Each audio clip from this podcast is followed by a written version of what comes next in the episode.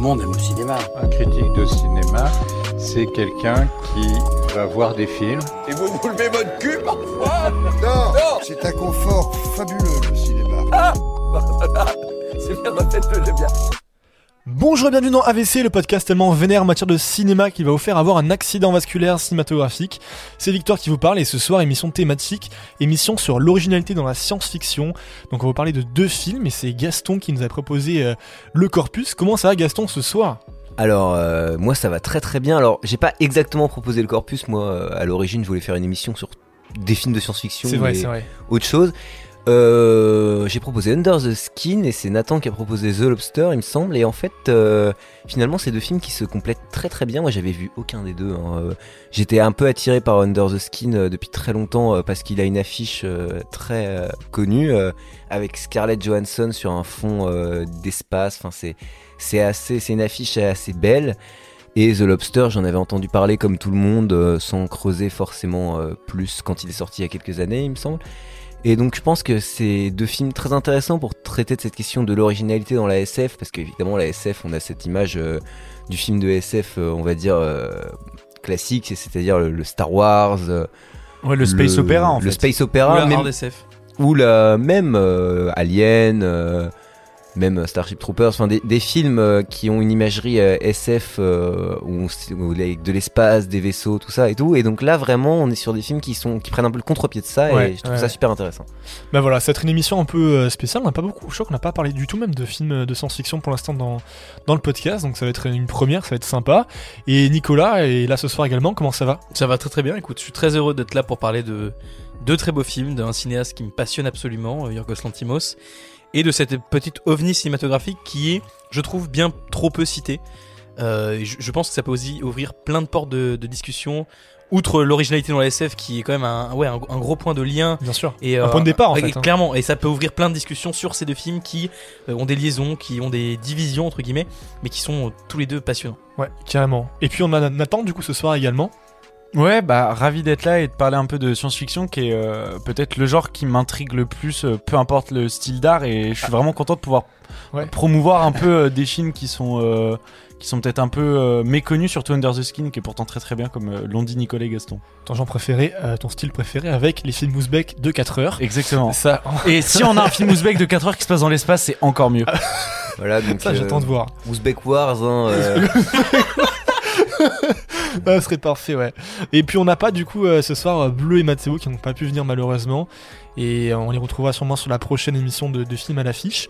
Et en attendant, on va peut-être peut-être commencer. Juste un petit mot quand même, parce que je l'ai pas dit la dernière fois, mais on a fait notre dixième émission sur les films à l'affiche. Donc voilà. Champagne. Première, euh, une petite dixième, c'est sympa. Voilà, donc euh, continuez à nous suivre et à nous dire comment c'est parce qu'on fait euh, des thématiques et des films à l'affiche. Et là, on est parti pour le début. Gaston, est-ce que tu veux commencer par introduire, en tout cas, ou peut-être présenter brièvement le, synopsis des deux films, de quoi ça parle? Alors je veux bien Victor. Donc il y a deux films, c'est Under the Skin et The Lobster. Under the Skin, c'est l'histoire de Laura, une extraterrestre qui séduit, piège et tue des hommes euh, pour en faire euh, des hôtes pour euh, son espèce qui essaye de s'implanter sur Terre.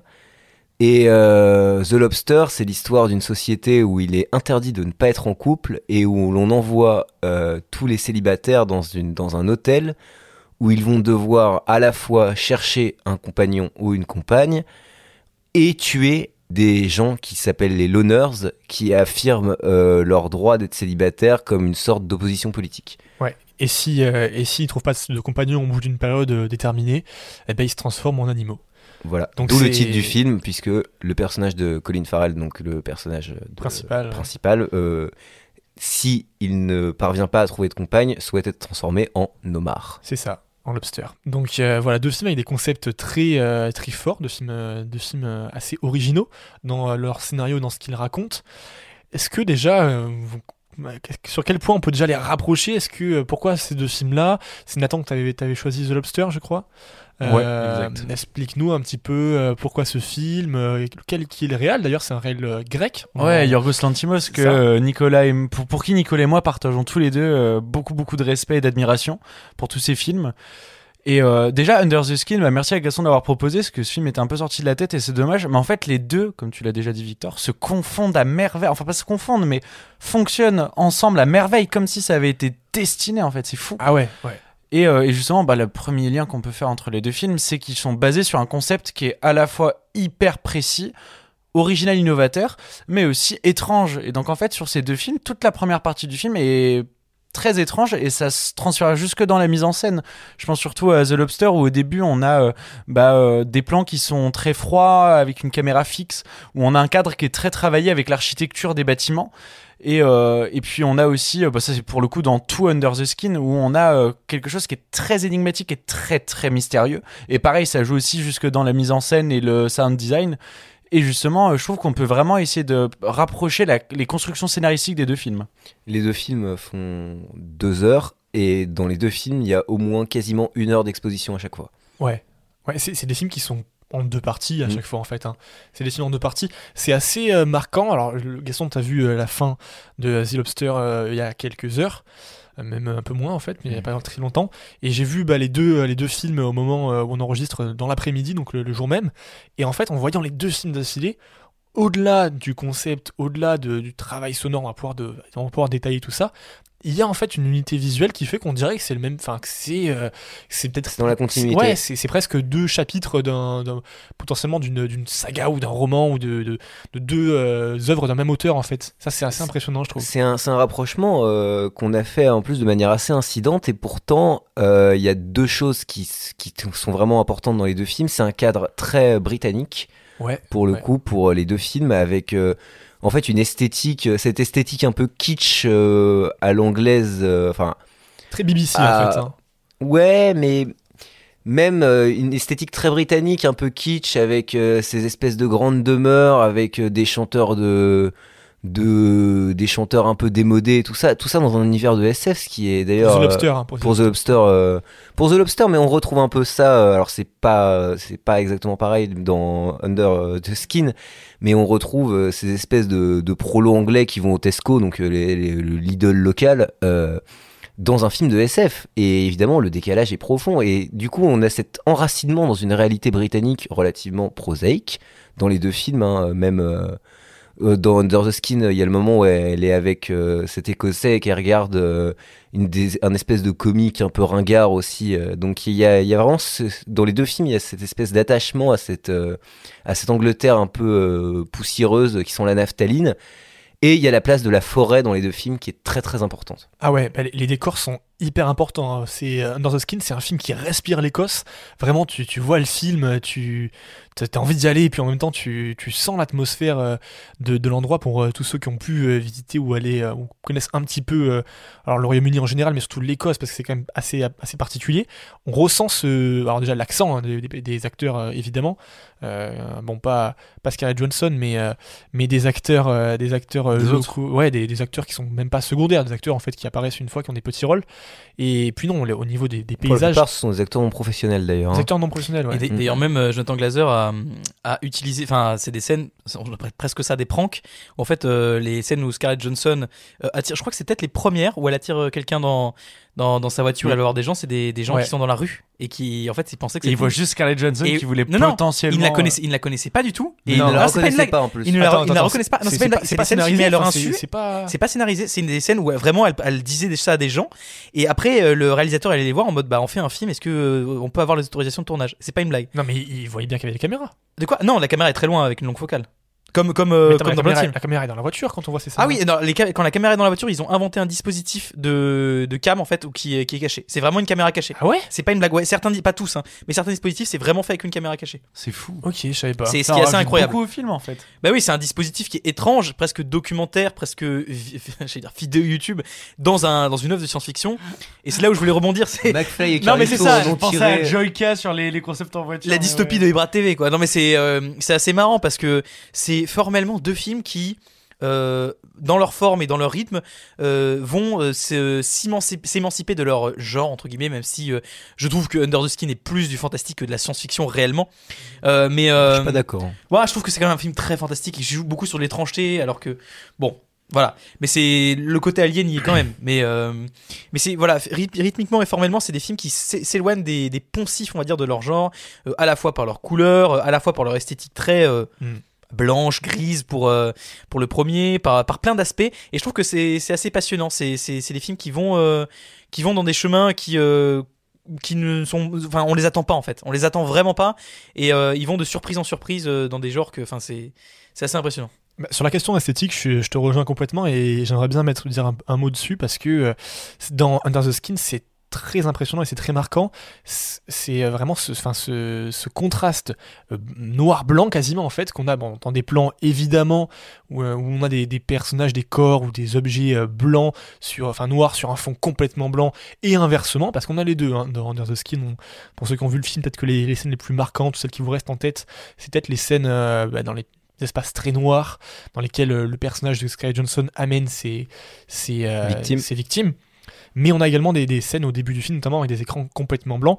Et tout le long du film, ça va être euh, marqué et ça va être très fort. Pas que par les, moments euh, un peu euh, extraordinaires de, SF vraiment pur, où on a des, effets très étranges, mais aussi dans des moments naturalistes et des moments très, très presque contemplatifs, parce qu'on a des scènes, et c'est toujours ce- quasiment à chaque fois cette alternance. D'un coup, on a des plans très larges souvent sur des paysages très éclairés, très gris, très blancs parce que c'est cette lumière du, ciel d'Écosse qui est quasiment tout le temps gris et pluvieux. Donc il y a une lumière très blanche qui en ressort. Et derrière, un plan resserré sur un personnage qui est souvent sombre. Ça peut être dans la voiture, ça peut être dans la forêt, ça peut être dans plein de situations différentes, mais il y a cette esthétique binaire de, de, de couleurs dans Under the Skin. Et dans The Lobster, on va retrouver un peu, euh, un peu, euh, alors pas ce, ce contraste noir-blanc, mais on va retrouver cette esthétique un peu euh, de ouais, terne, un peu grisâtre. Ouais, complètement Et ça, c'est intéressant parce qu'on est dans de la SF. Donc évidemment, euh, ça, ça peut s'apparenter à cette esthétique de monde un peu dystopique qui, euh, Mm. qui serait du coup, euh, évidemment, qui servirait le propos du film qui serait que on ne veut pas de cet univers ou de ces conditions, de ces, de ces personnages étranges, de, voilà, de cette action-là, en fait, on n'en veut pas. Et en même temps, quand on prend un peu de recul et quand on regarde ce qui sort au cinéma aussi en SF, en grand public, en blockbuster, en film euh, massivement, on a quand même des films qui sont souvent soit très colorés, soit qui en mettent beaucoup, beaucoup Ouais, plein la vue. non mais c'est ça le, je veux dire, le Soit la des mode, films euh, très très blancs mais pas grisâtres. en non mais fait. ouais, Ouais, la mode ouais, c'est de mettre des LED de partout je veux dire des LED bleus rouges verts enfin je Mm. on regarde de Blade Runner 2005 à commencer par Denis 2049 qui- non mais voilà Villeneuve, et qui est à part- incroyable À part Dune, à part Dune, effectivement, parce que Dune c'est quand même assez, assez, Non, mais bien assez, sûr. C'est très monotone. assez terne, assez sobre aussi. hein, Ouais, mais dans- c'est surtout sur du jaune, du quelque chose de très gris. Mm. Mais ouais, dans Blade Runner, c'est c'est c'est beaucoup beaucoup de couleurs pour euh, pour surligner, surligner l'irréalité un Mm. peu du. Bien du sûr, monde. c'est le film qui vient à l'esprit. Mad Max également, hein, Mad Max Fury Road de George Miller. Ah mais Mad Max Fury Road, euh, j'irais pas jusqu'à. Ouais, mais il y a quand même toute une toute la séquence euh, dans le pays des ombres ou quelque chose comme mais ça. c'est très bleu, c'est très très bleu. Moi j'ai étudié en fait ce film, donc je, je le, je le connais vraiment visuellement euh, par cœur. C'est deux esthétiques, hein. c'est jaune orangé et bleu. Il y a Ouais, deux mais couleurs. c'est alors je, je dois moins le connaître que toi du coup, mais le, le bleu gris de cette séquence là, moi m'a beaucoup marqué et pour le coup, je considère d'ailleurs que c'est parmi euh, les meilleures euh, Ah ouais, bien les meilleures sûr. séquences Mais, que j'ai mais vues. c'est marqué, c'est pas gris, tu vois, c'est pas, euh, c'est pas terne. Ouais, c'est vrai que c'est pas terne. Ouais, les couleurs sont chaudes. Mm. Même le gris est chaud en fait Ouais. euh, chez chez Midor. Ouais, c'est vrai. Non, c'est intéressant. Et là, là justement, en dehors de l'esthétique, enfin, c'est juste déjà par rapport à cette esthétique et en dehors de la photographie, euh, de, de- de tout ce qui est visuel, l'atmosphère qui règne dans les deux films est en fait pas une atmosphère vraiment euh, dystopique ou euh, Ouais, très c'est pas étrange. pesant. C'est pas pesant et c'est même pas en fait. euh, Euh, c'est pesant, pas dis-le. pesant, Non, c'est pesant. Excusez-moi, c'est pas ce que je voulais dire. ouais. C'est pas vraiment c'est pas que c'est pas pesant, c'est qu'en fait ça, ça ne ça ne dérange pas au, dé- au début ça ne dérange pas. On n'a pas l'impression, non pas dans l'action, dans l'univers. On n'a pas l'impression que c'est un univers Ça semble euh, normal, tu veux dire. Enfin, ça semble, ouais, ça semble ah, normal, en fait. ouais. parce que tous les, les, les- enfin on en parlait avec Nathan en fait, même dans, euh, dans Under the Skin, il y a pas mal de scènes de, de- de plans filmés sur la fin qui pourraient être réalisés par des amateurs tellement c'est simple, c'est des plans fixes, c'est Ouais, en fait, tu prends Euh, ta caméra, tu la fous Ouais, dehors tu la avec dans un la forêt, c'est euh, bon. ça. C'est c'est assez simple. Et du coup, tu as ce truc de te dire, et là pour le coup, c'est encore plus pesant, c'est que on y croit purement parce que c'est c'est réaliste à C'est fond. pas de la débouche de CGI, ça c'est sûr. Ah mais c'est ça. Et au niveau des, des- des effets spéciaux, c'est très intéressant d'en parler aussi parce que bah il y a, y a pas grand chose ou en tout cas, enfin ce qui est utilisé, c'est vraiment dans dans dans le, dans le, dans le corps et dans l'organique du film quoi. Et ça, ça a aussi un sens. Je, je trouve que en fait, il y a une très très grosse différence entre les deux films, mais qui étrangement amène au même effet, c'est l'utilisation des dialogues. Under the Skin, c'est un film qui est extrêmement silencieux. En fait, euh, chaque dialogue, par exemple, les dialogues sont souvent répétés par les personnages. C'est souvent un personnage qui parle tout seul et qui va répéter la même chose. On a euh, en tête euh, la scène où elle est dans le bois à la fin, elle rencontre le le garde forestier quand il parle, il, il est obligé de répéter la même phrase trois fois avant de continuer. Là où en fait dans The Lobster, c'est un film où on parle beaucoup. Vraiment, il y a beaucoup beaucoup de dialogues. euh, Il y a une voix off, il me semble, de toute façon, euh, tout le début. euh, Les amis, c'est l'anniversaire de Nicolas, c'est minuit, donc euh, Ah, bon anniversaire bon Nicolas Nicolas. Voilà, petite ah, parenthèse. euh, Je bon m'y attendais pas. Bon, du coup, euh, bah, bon anniversaire quand même. Merci, putain. c'est- Une année de réussite. Bref. Et si on faisait une rétrospective sur ma vie bah, allez, c'est parti. On Ça va enregistre pas être tout, très long, il se peut passer La grand chose. science-fiction chez Nicolas. Et, Ceci euh, est un prank. Non, du coup, plus sérieusement, je finis juste là-dessus et puis après, je vous laisse parler. Mais euh, et dans The Lobster, ça parle beaucoup la voix off. Honnêtement, je me rappelle plus. J'ai plus le film en tête. Voix off au début de The Lobster ou pas Ah oui, euh, oui, en fait, vraiment tout le long du film, c'est hein. un des Ok. personnages Ah oui, du c'est film vrai, ouais, ouais. qui, qui parle en fait. C'est vrai. Et du coup, en fait, on a beaucoup beaucoup de dialogues, mais tout est dit sur un ton hyper euh, bah, monotonal justement. En fait, les Et, euh, personnages parlent beaucoup, mais ils parlent comme des Ça robots. sonne faux. Ça ils sonne parlent comme. faux. euh, comme si on leur avait appris à parler d'une certaine manière et qu'il n'y a Ouais. plus rien.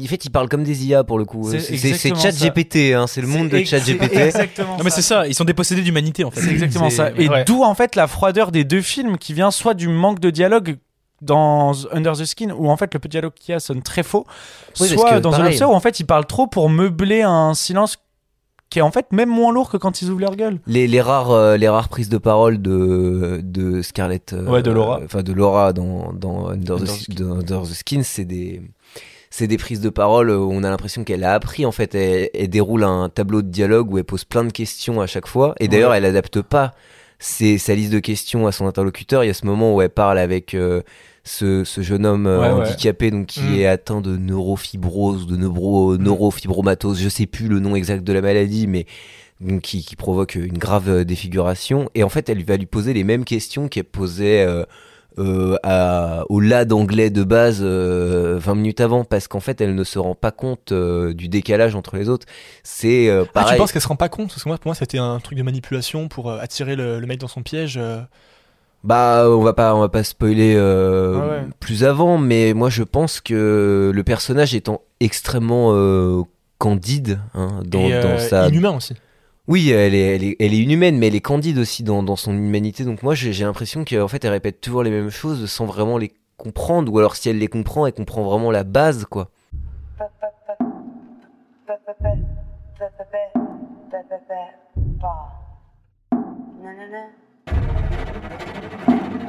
So you live alone? Yes, Think I'm pretty? I know gorgeous.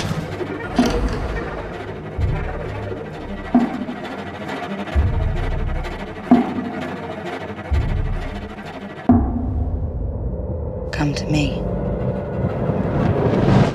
Ouais, et puis, et puis quand même aussi, euh, euh, je sais plus euh, si Nathan ou toi Gaston qui soulignait le fait qu'il y, a peu de dialogue. C'est fort aussi, c'est que tout passe par la mise en scène, par, euh, par les, actions, puis par le jeu, s'il vous plaît, le jeu quand même, le jeu dans les deux films, il est absolument remarquable. Que ce soit Colin Farrell dans, euh, The Lobster. dans The Lobster ou que ce soit Scarlett Johansson, euh, mais pas que, hein, parce que même les acteurs euh, secondaires jouent, jouent bien en fait leur, leur rôle. Euh, c'est vraiment vraiment remarquable. Moi, c'est ça qui crée aussi la, la performance, c'est que c'est que alors je peux reprocher quelques quelques peut-être un, imperfections dans le jeu de certains acteurs dans euh, The Lobster, notamment une Léa Seydoux que je trouve pas forcément euh, parfaite sur tous les plans, mais euh, Elle est Mais- dans son rôle aussi. Hein, ouais, dans euh, son rôle. Mais il y a des moments où je trouve qu'elle sonne un peu faux, mais ça c'est c'est du détail, hein, franchement. euh. Mais finalement, le fait qu'il sonne faux, euh, c'est vraiment le propos du film aussi. hein. Mm. Tous les Mm. acteurs sonnent faux. C'est fou de voir des déclarations d'amour euh, du personnage Sans euh, vie comme ça. joué par je sais plus qui.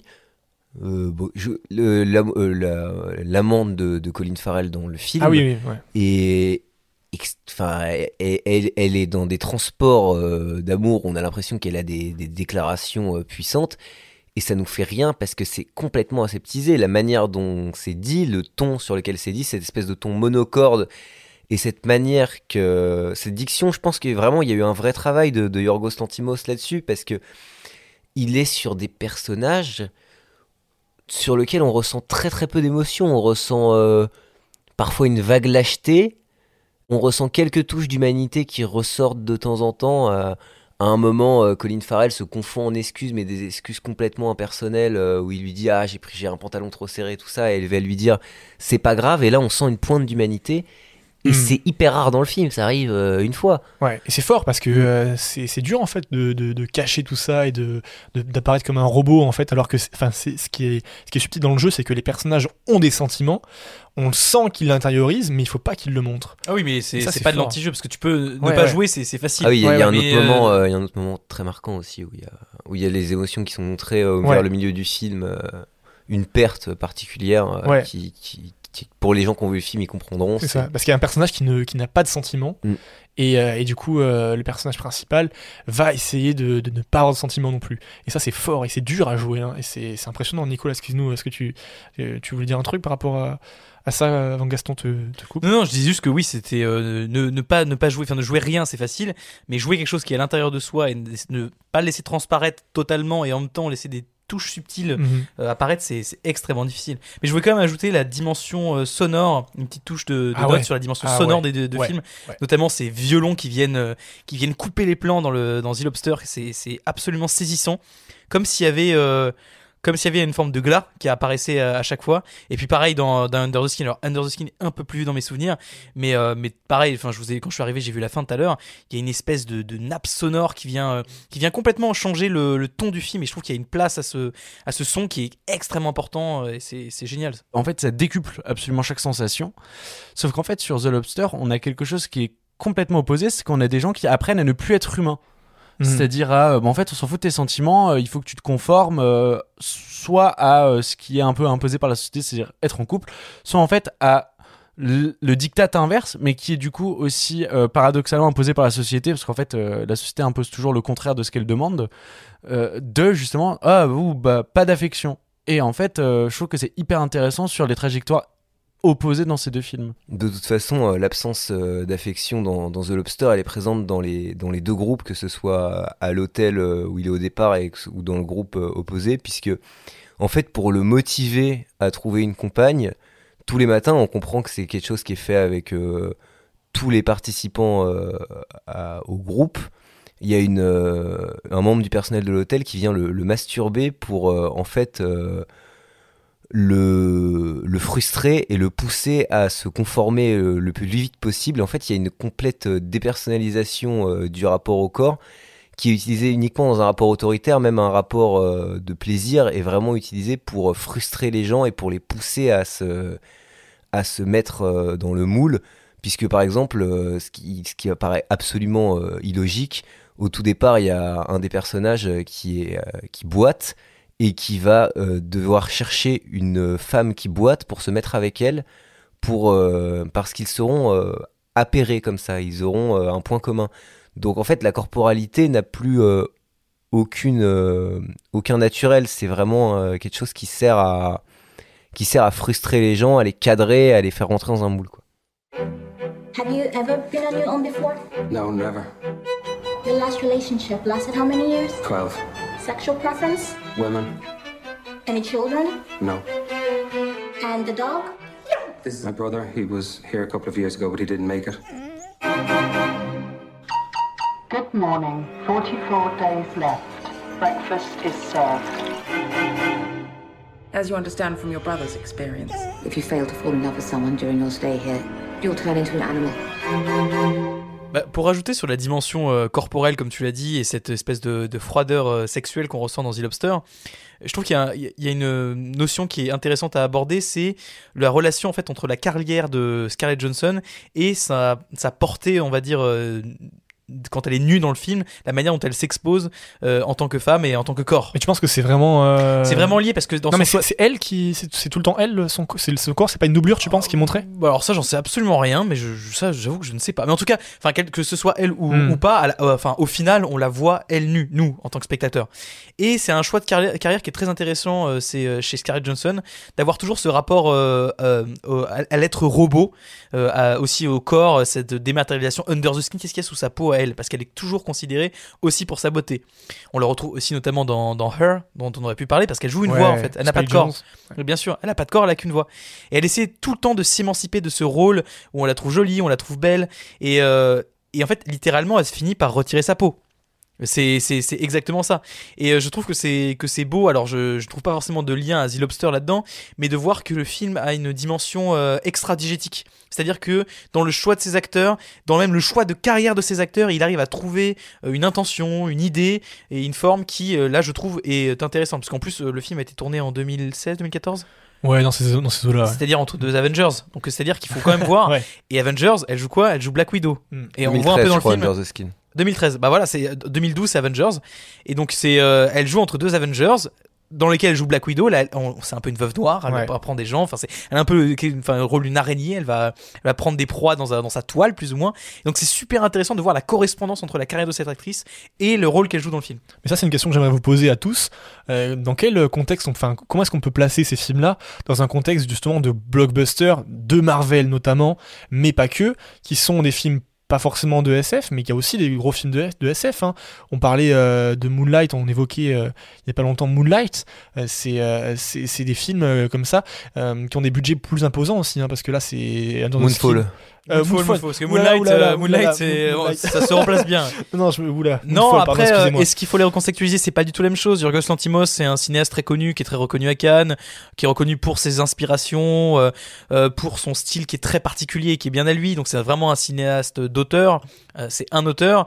Là où, euh, pour le coup, Under the Skin a été vraiment une étrangeté euh, qu'on n'attendait pas et qui a énormément marqué les esprits. Moi, je sais que les cahiers du cinéma les considèrent- le considèrent comme, je crois, le quatrième meilleur film des années 2010. Ah ouais? Je, crois qu'il a, été même élu meilleur film des années 2000-2010 par un, un des journaux. Donc, euh, c'est Les journaux. Un des, oui, un des journaux. je suis très fatigué. Et puis j'ai 21 ans. Euh, ce qui fait quand même deux raisons de faire des fautes d'orthographe. Non, mais euh, voilà, c'est. Je sais pas si c'est à recontextualiser. Moi, c'est intéressant en fait par rapport à Scarlett Johansson. Là où après, par rapport à des blockbusters, euh, comme comme on l'a dit avant, c'est c'est pas de la science-fiction, c'est pas du space opéra, c'est pas de la hard SF.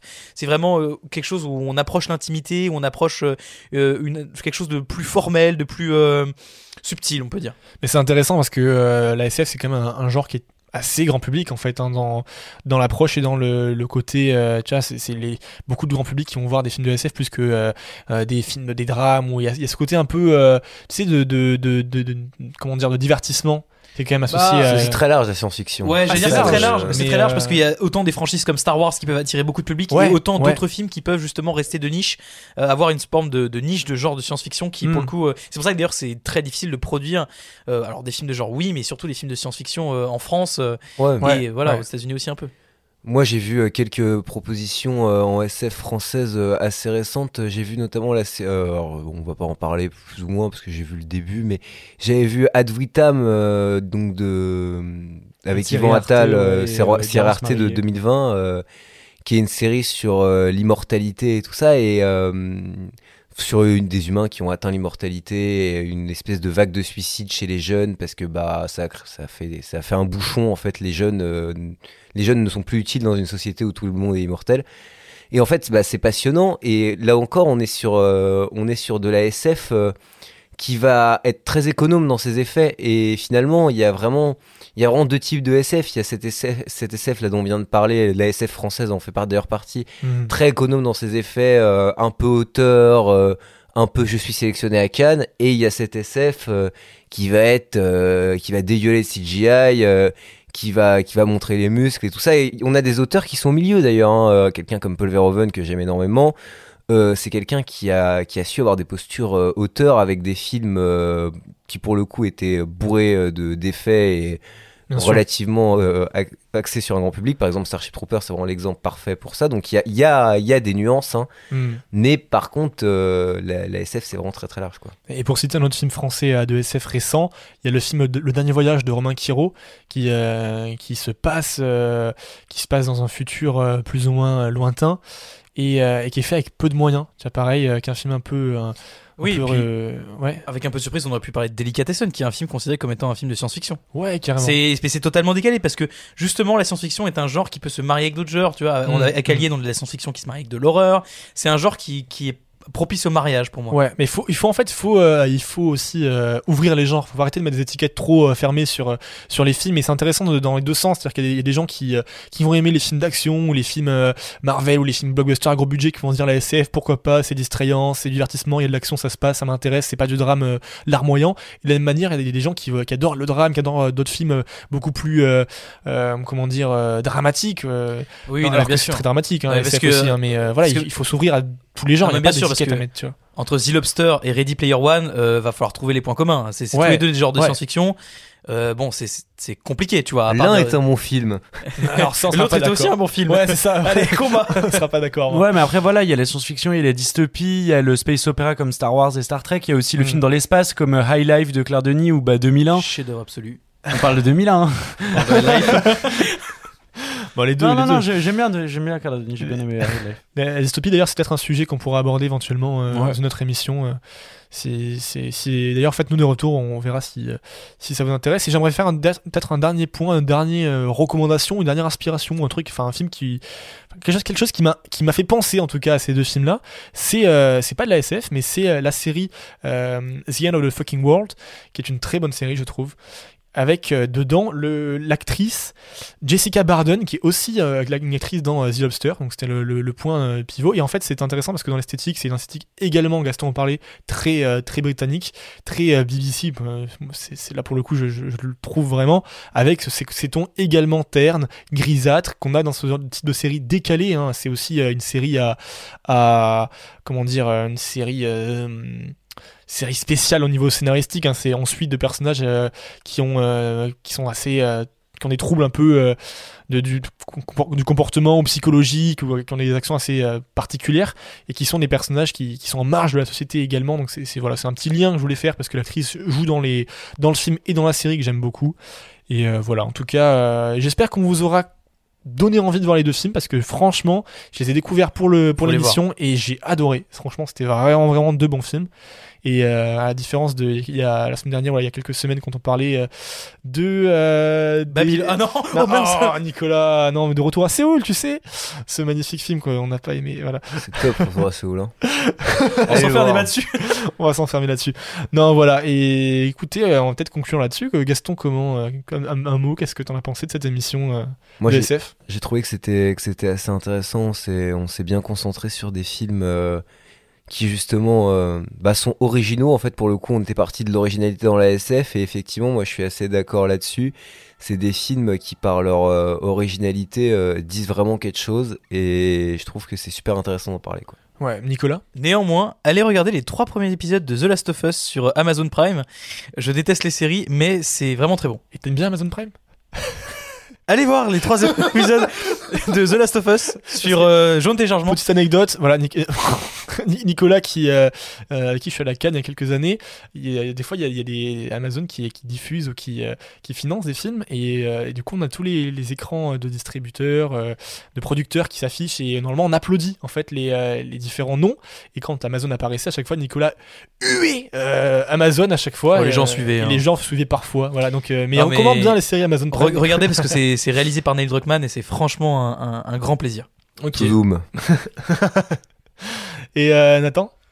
Bah vraiment content d'avoir parlé de ces deux films. Peut-être un peu une petite frustration parce qu'il y a plein d'autres films qui me sont venus en tête pendant qu'on parlait comme Annihilation euh, Ouais. de Alex Garland ou bah High Life de Claire Denis etc qui auraient pu rentrer dans ce thème et puis bon la science-fiction euh, vu que c'est quelque chose qui est extrêmement mystérieux on a on a envie justement de pousser la réflexion pour euh, bah pour essayer d'éloigner ce mystère et qui s'éloignera peut-être pas. Ouais, bah complètement. En tout cas, vraiment découvrez ces deux films si c'est pas le cas. C'est des films qui sont étranges, qui vont vous faire vous questionner, notamment Under the Skin, qui est un film assez mystérieux. Mais voilà, si vous voulez euh, découvrir, être curieux de, de voir deux films euh, qu'on vous recommande vivement et qui sont des films de SF originaux et intéressants, allez-y, foncez. Et puis nous, on vous dit à la semaine prochaine, du coup, pour une nouvelle émission. N'hésitez pas à vous abonner, avc.podcast, on le répète, vous connaissez. Notez-nous sur euh, Spotify, Deezer, ce que vous voulez. Sur la noble application qui note les humains. Ah, vous, avez, Sur- vous avez pas vu La dystopie arrive dans le podcast La dystopie arrive dans le podcast, c'est ça. Et puis, euh, et puis voilà, on, On, on vous dit, euh, on vous dit à bientôt et surtout, surtout n'oubliez pas d'aller voir des films pour ne pas avoir d'accident vasculaire cinématographique.